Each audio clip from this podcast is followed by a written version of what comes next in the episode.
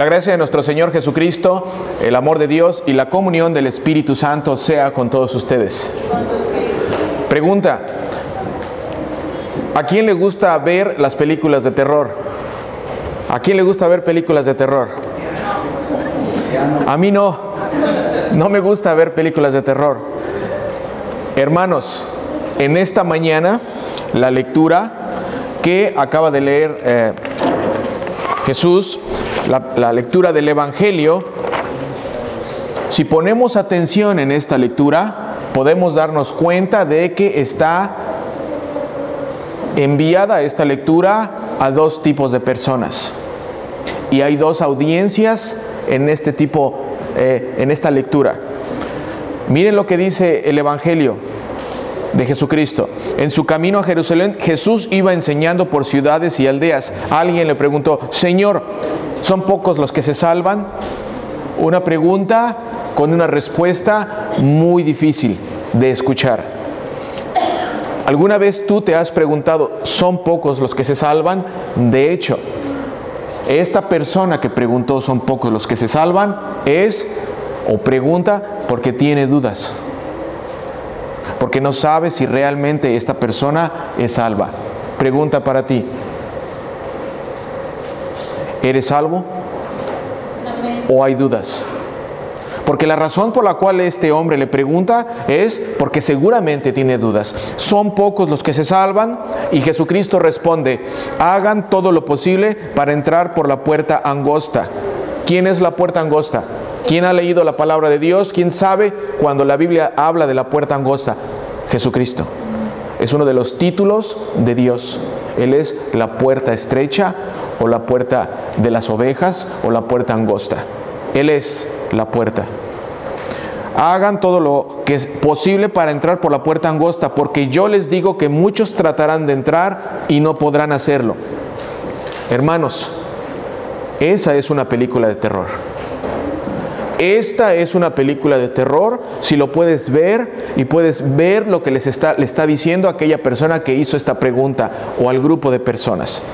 ¿Por qué? Versículo 24, versículo 25. Hagan todo lo posible para entrar por la puerta angosta, porque yo les digo que muchos tratarán de entrar y no podrán hacerlo. En cuanto el padre de familia se levante y cierre la puerta, y ustedes desde afuera comiencen a golpear la puerta y a gritar, Señor, Señor, ábrenos. Él les responderá, no sé de dónde salieron ustedes. ¿Quién es el padre de familia? Dios. ¿Quién es el padre de familia que amonesta a sus hijos? Dios. ¿Quién es el padre de familia que, eh, limpia y que justifica a sus hijos? Dios. ¿Quiénes son los hijos? Tú y yo. Todos los que estamos sentados aquí somos sus hijos y la parábola o la palabra que nos está dando el Señor Jesucristo es para ti y para mí y para el preguntón o para el que preguntó. Señor, son pocos los que se salvan y el Señor Jesucristo da una advertencia, da una invitación para que sepas que no puedes estar durmiendo, para que sepa que no puedes estar eh, durmiéndote en los laureles, sino que estés atento, estés atento porque en algún momento el padre de familia se va a levantar y va a cerrar la puerta Dice el versículo 26, eh, entonces ustedes comenzarán a decir, esto es muy importante hermanos, hemos, hemos comido y bebido en tu compañía y tú has enseñado en nuestras plazas, pero él le responderá, no sé de dónde salieron ustedes, apártense de mí todos ustedes, hacedores de injusticia. Allí habrá entonces llanto y rechinar de dientes cuando vean a Abraham, Isaac y Jacob y a todos los profetas en el reino de Dios, mientras que ustedes son expulsados. Esto es una película de terror. Porque esto es una realidad. Esto es una película de terror para un tipo de cristiano y no para otro tipo de cristiano. ¿Qué quiero decir con esto? Hermanos, hay dos tipos de cristiano. Miren lo que, lo que voy a decir. El primer tipo de cristiano es aquel que cree en Dios. Y el segundo tipo de cristiano es aquel que cree, que cree en Dios. ¿Lo pueden ver? Hay gente hoy día que conoces que dice, yo creo en Dios y no voy a la iglesia. Ese es el segundo tipo. Hay gente hoy día que dice, yo creo en Dios y no necesito ir a alabarlo, para hacerlo eso lo puedo hacer hasta en mi casa. Ese es el segundo tipo de cristiano. Aquel que cree que cree en Dios. ¿Cómo va a creer en Dios si no lo conoce? ¿Cómo va a creer en su Padre Celestial si no sabe qué es lo que su Padre Celestial ha hecho? ¿Cómo va a creer en Dios su Padre Celestial si no sabe cuándo su Padre Celestial sabe lo que le tiene que decir al Hijo para que reacomode su camino? Dos tipos de cristianos, dos tipos eh, de eh, enfoque para esta lectura. El padre de familia se va a levantar y el día que se levante y cierre la puerta, se la va a cerrar al primer tipo, aquellos que creen en el Señor Jesucristo y saben todo lo que es Él como Padre Celestial, como aquel que reprende a sus hijos cuando le dice, para de hacer esto.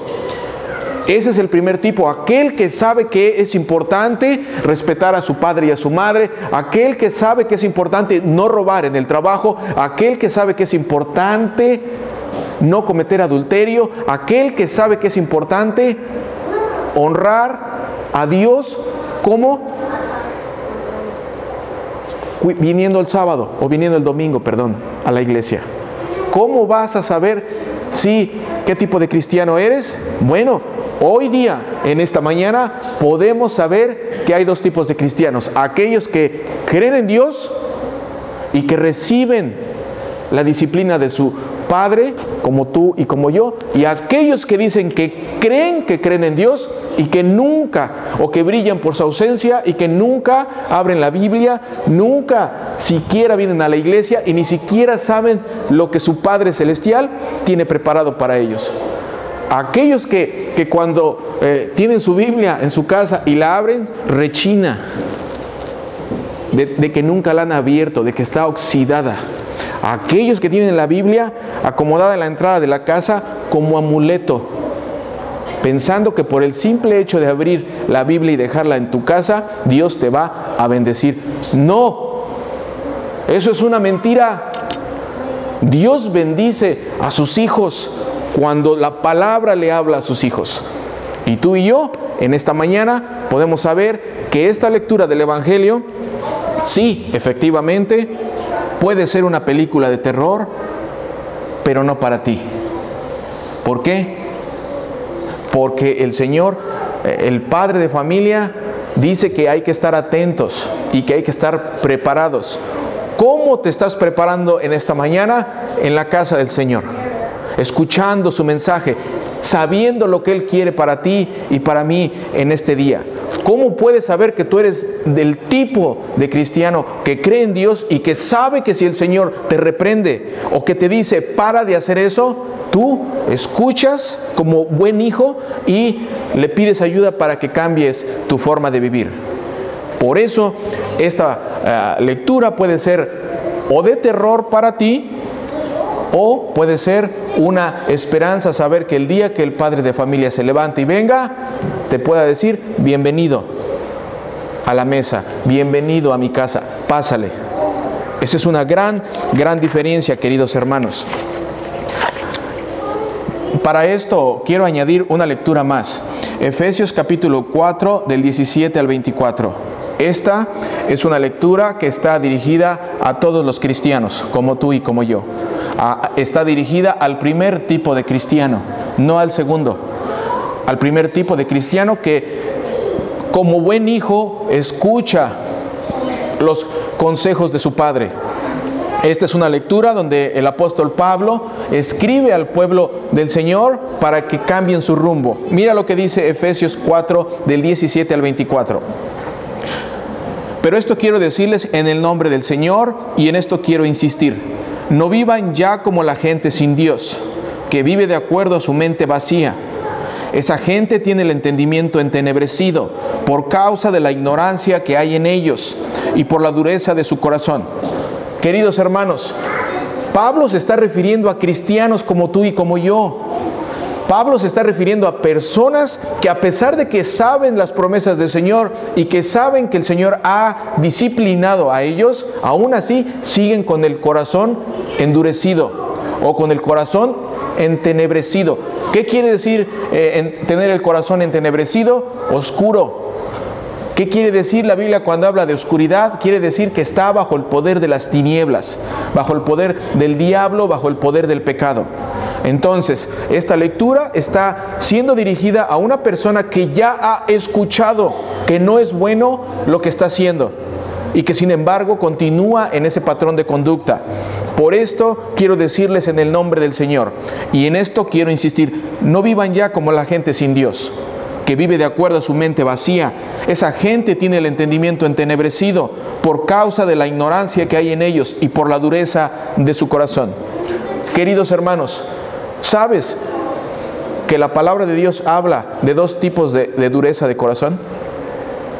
El primer tipo de dureza de corazón es aquel, aquel que tú cuando escuchas o cuando una persona escucha la palabra de Dios, como en esta mañana, y que por ejemplo dice, no cometerás adulterio, no robarás, y tú sabes que estás robando, y tú sabes que estás cometiendo adulterio, y escuchas la palabra de Dios, y endureces tu corazón y dices, recibo toda la bendición, pero esa palabra no. Eso es, la persona endurece el corazón. Pero el siguiente tipo de endurecer el corazón es el tipo más peligroso. ¿Sabes cuál es el siguiente tipo de endurecimiento de corazón? Que cuando Dios te ha hablado y te ha hablado y te ha dicho y te ha dicho que perdones a esa persona, que hagas las paces con ella, que, te calmes, que vivas una vida que respetes a tu papá y a tu mamá, que no le faltes al respeto, que seas obediente, que vengas a la iglesia, que aprendas, que sigas siendo un discípulo del Señor. Y a pesar de que escuchas eso, dices, yo no. Llega un momento en el cual ya la persona no tiene ni siquiera la autoridad para endurecer su propio corazón. Ahora Dios lo abandona y lo deja con el corazón endurecido. Y ya no hay más oportunidades. ¿Para qué? Para que siga escuchando la disciplina de su Padre. La lectura de hoy nos dice, estén atentos, estén atentos porque un día el padre de familia se va a levantar y va a cerrar la puerta.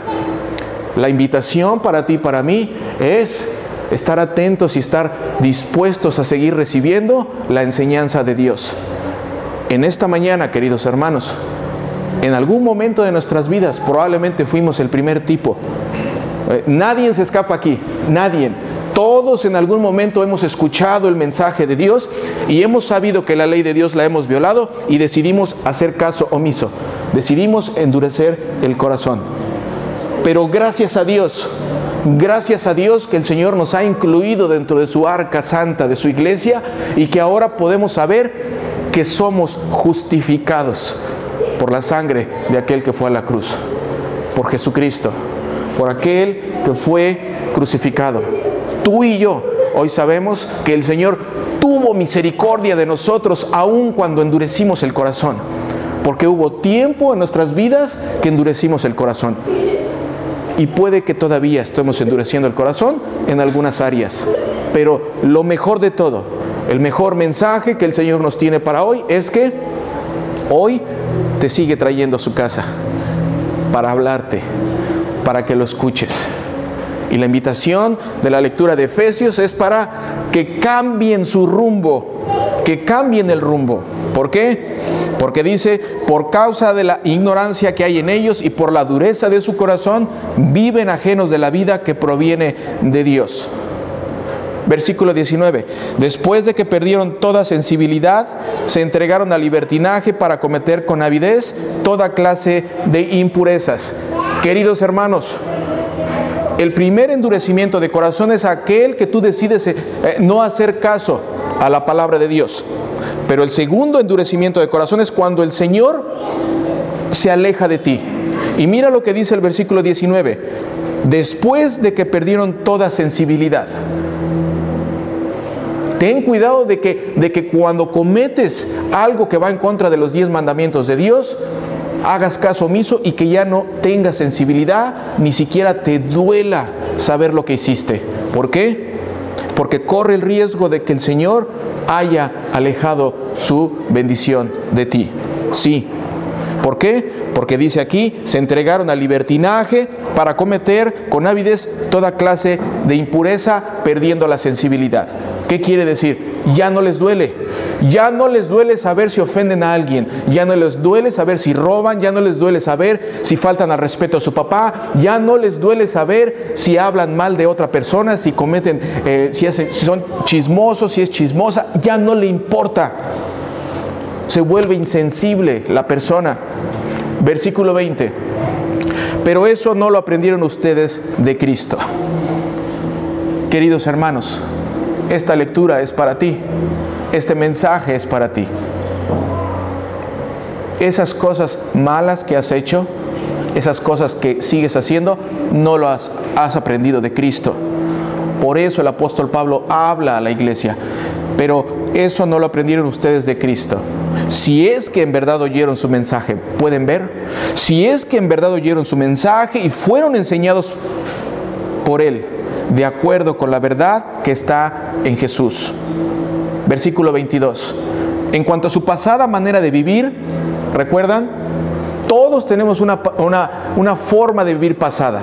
En cuanto a su pasada manera de vivir, despójense de su vieja naturaleza.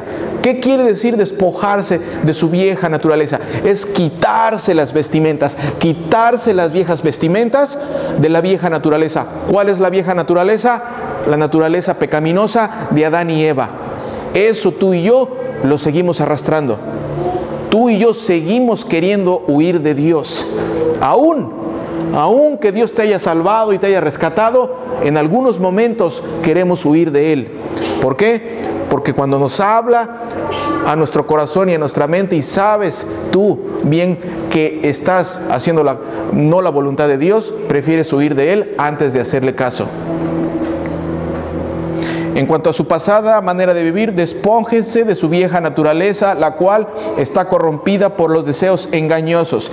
Renuévense en el espíritu de su mente y revístanse de la nueva naturaleza. ¿Cuál es la nueva naturaleza? La nueva revístanse. Quiere decir que si tú en algún momento estabas vestido con una vieja naturaleza, ahora el Señor te ha quitado esa capa, esa cobertura y ahora te ha dado una nueva naturaleza creada, dice el versículo 24, en conformidad con Dios, en la justicia y santidad de la verdad. ¿Quién es el justo? Jesucristo. ¿Quién es la verdad? Jesucristo. Creada en conformidad con Dios en Jesucristo. Jesucristo es el que te limpia. Jesucristo es el que te presenta justo ante Dios. ¿Qué quiere decir todo esto de la lectura del Viejo, del Nuevo Testamento y la lectura de esta carta? Esta carta, querido hermano, en este 2019, en esta mañana, nos habla del vestir espiritual, de la manera en que nos vestimos todos los días espiritualmente, no solamente el domingo de once y media a doce y media, todos los días de nuestra vida. Dios nos ha revestido con una nueva vestimenta. ¿Cuál es la nueva vestimenta? Jesucristo y todo lo que Él hizo por nosotros en la cruz. Dios nos ha puesto un nuevo abrigo. ¿Sí? Dice el versículo 17, miren, otra vez, pero esto quiero decirles en el nombre del Señor y en esto quiero insistir. Y por eso lo vuelvo a leer. Pablo quiere insistir al pueblo de Efesio de los Efesios. Hoy, en esta mañana, la lectura insiste contigo. Por esto quiero decirles en el nombre del Señor y en esto quiero insistir. No vivan ya como la gente sin Dios que vive de acuerdo a su mente vacía. Queridos hermanos, esta recomendación es para un ya cristiano, para el primer tipo de cristiano, para el que cree en Dios no para el que cree que cree en Dios, para el que en verdad cree en Dios. Por esto quiero decirles en el nombre del Señor y en esto quiero insistir. ¿Por qué? Porque Pablo sabe que hay dos tipos de creyentes. Aquellos que nada más dicen que creen de boca para afuera y aquellos que escuchan la reprimenda del Señor y cambian su forma de vivir. Aquellos que inician una nueva vida en el Señor Jesucristo. Esta es una recomendación, como les dije, para un ya cristiano. Esta es una recomendación para ti, que eres creyente. Esta recomendación es porque el Señor Dios te ha dado una nueva vestimenta en Cristo. Sí, el Señor Jesucristo te ha vestido de nuevo. Queridos hermanos, como les digo, esta lectura habla de vestimentas. ¿Y cuántos de nosotros conocemos? Estamos hablando de, vestimentas espirituales y de la manera en la que vivimos. Pero ¿cuántos de nosotros conocemos a alguien que se ha enorgullecido de andar mugroso físicamente? ¿Alguna vez has conocido a alguien? A alguien que ha andado, que, que tiende a andar sin bañarse y que cuando se acerca con alguien que lo estima le dices, oye, deberías de bañarte porque hasta hueles mal. Y más allá de, escuchar el mensaje y de decir, tiene razón, voy y me baño porque huelo mal, todavía siente orgullo de eso. Déjame decirte una cosa, el hecho de que seas pintor y andes pintado no quiere decir que seas buen pintor. No, tu identidad no está en, lo, en, en, el exterior. El hecho de que seas un buen mecánico no quiere decir que andando mugroso muestres que eres un buen mecánico. El hecho de que tú y yo seamos cristianos no quiere decir que nuestra forma de vestir físicamente nos dé nuestra identidad. Tú y yo tenemos una identidad y nuestra identidad está en el Cristo, el crucificado. Tú y yo sabemos quiénes somos por quién murió por nosotros. Tú y yo sabes quién es el que se identifica contigo, aquel que te cubrió, que te sigue revistiendo con su muerte y con su resurrección. Pero lamentablemente, queridos hermanos, hablando de este tipo de vestimentas, podemos ver a gente que todavía se siente orgullosa de andar así. Y solamente es un, ejemplo figurado. Solamente es algo para que podamos ver la diferencia de lo que afecta en la vestimenta física y la vestimenta espiritual. Hay personas que no solamente se han acostumbrado a andar sucios, también le aplauden a otros que andan sucios. Y no solamente le aplauden a otros que andan sucios, se juntan con ellos.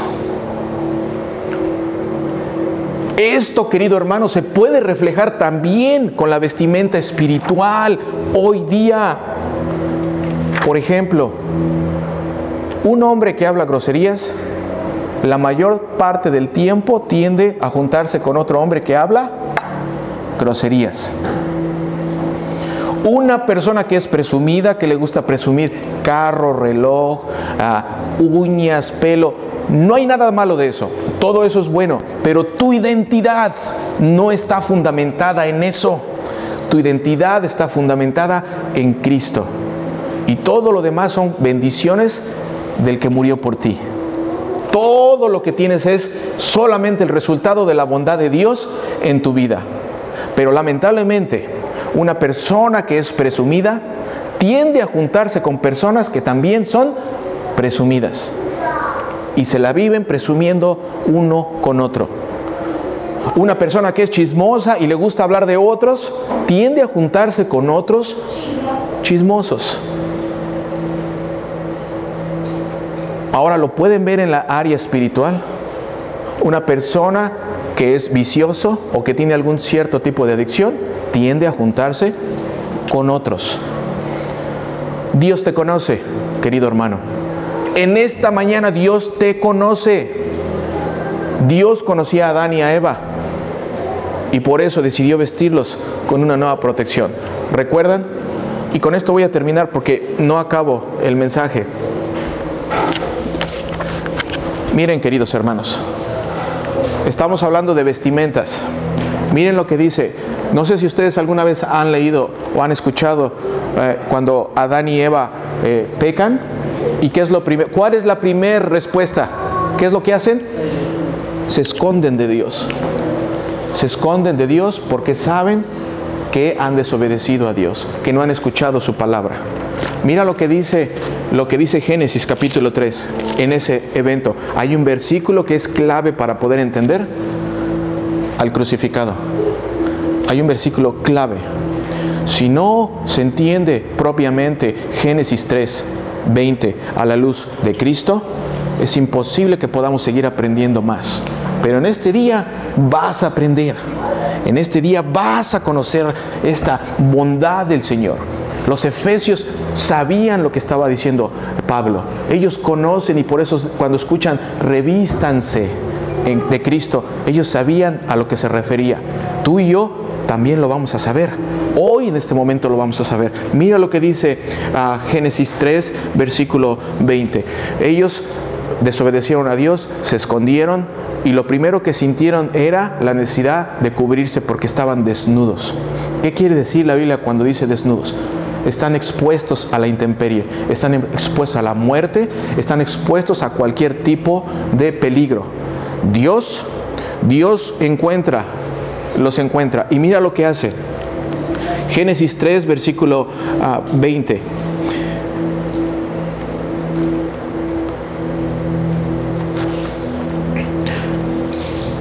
y Dios el Señor dijo, ahora voy a hacer túnicas de pieles para vestir al hombre y su mujer. ¿Alguna vez habías escuchado esto? Y después Dios los vistió. Dios el Señor hizo túnicas de pieles para vestir al hombre y a su mujer y los vistió. ¿Pueden imaginar esta escena? ¿Por qué hizo túnicas? Porque los vistió, porque estaban desprotegidos. Adán y Eva están escondidos, Dios se acerca y le dice, ¿quién te dijo lo que, por qué hiciste esto? ¿Por qué desobedeciste? ¿Quién te dijo que estabas desnudo? toda la ira de Dios y todo el juicio de Dios estaba sobre ellos dos. Pero sin embargo, Dios dentro de su amor, lo primero que hizo, en vez o más allá de darle el castigo que ellos dos merecían, fue y agarró un animal y se los trajo y le cortó el cuello, derramó la sangre, desgajó toda la piel del animal, lo arrancó. Pueden ver la imagen de Adán y Eva viendo lo que ellos merecían, viendo que esa es, ese es el pago por el pecado, el pago que tú y yo merecíamos. Dios agarra, desgarra, corta el cuello, derrama sangre, un sacrificio. Derrama la sangre, quita la piel y en vez o más allá de sacrificar a Adán y Eva, los viste y los protege. ¿Por qué? Porque proteger a Adán y Eva con el resultado de un sacrificio es la sombra del gran sacrificio que se iba a llevar a cabo en Jesucristo. Y el Señor Jesucristo en la lectura de hoy nos dice, revístanse de Cristo. ¿Qué quiere decir? quitémonos la vieja naturaleza y sigamos reconociendo que Jesucristo nos ha cubierto con esa vestimenta que es su salvación. Y cuando escuchamos que el padre de familia un día se va a parar y va a cerrar la puerta, es una invitación para que tú y yo estemos atentos y sepamos cómo es la manera en la cual tú y yo vamos a estar listos. Pregunta, ¿cuántos de tus seres amados conoces o sabes que no saben esto? ¿Cuántos de las personas que amas en tu casa son cristianos del segundo tipo? Aquellos que creen que creen en Dios y que no tienen ni idea de cómo es que eres salvo. La pregunta con la que iniciamos es, eh, o en la lectura del Evangelio, ¿algunos se pueden ser salvos o muy pocos son salvos? La respuesta es Sí, la respuesta es Dios en su misericordia, a través de su sacrificio, te ha cubierto con esa vestimenta de la salvación a ti, a ti y a tus hijos y a todos aquellos que el Señor haya llamado dentro de su arca santa de su iglesia, lo cual en esta mañana tú y yo estamos listos Tú y yo estamos listos si el padre de familia que está sentado a la diestra de Dios Padre, intercediendo por ti y por mí, decide pararse y venir, porque todos esperamos ese día, decide venir en este momento, tú y yo tenemos la absoluta seguridad de que estamos listos. ¿Por qué? No por la manera en la que nos hemos portado, no por la manera que hemos eh, obedecido a Dios, sino por lo que Jesucristo hizo al ir a la cruz y derramar su sangre por ti y por mí. No por la manera en la que tú y yo nos portamos, sino por la sangre que derramó Jesucristo en tu lugar, en tu lugar y en tu lugar. Jesucristo recibió la misma, el mismo resultado que hizo Adán y Eva aquí y que trajo el animal y los cubrió. Ahora el Padre hace lo mismo con Jesucristo. Y Jesucristo nos da todo eso a ti y a mí. Amén.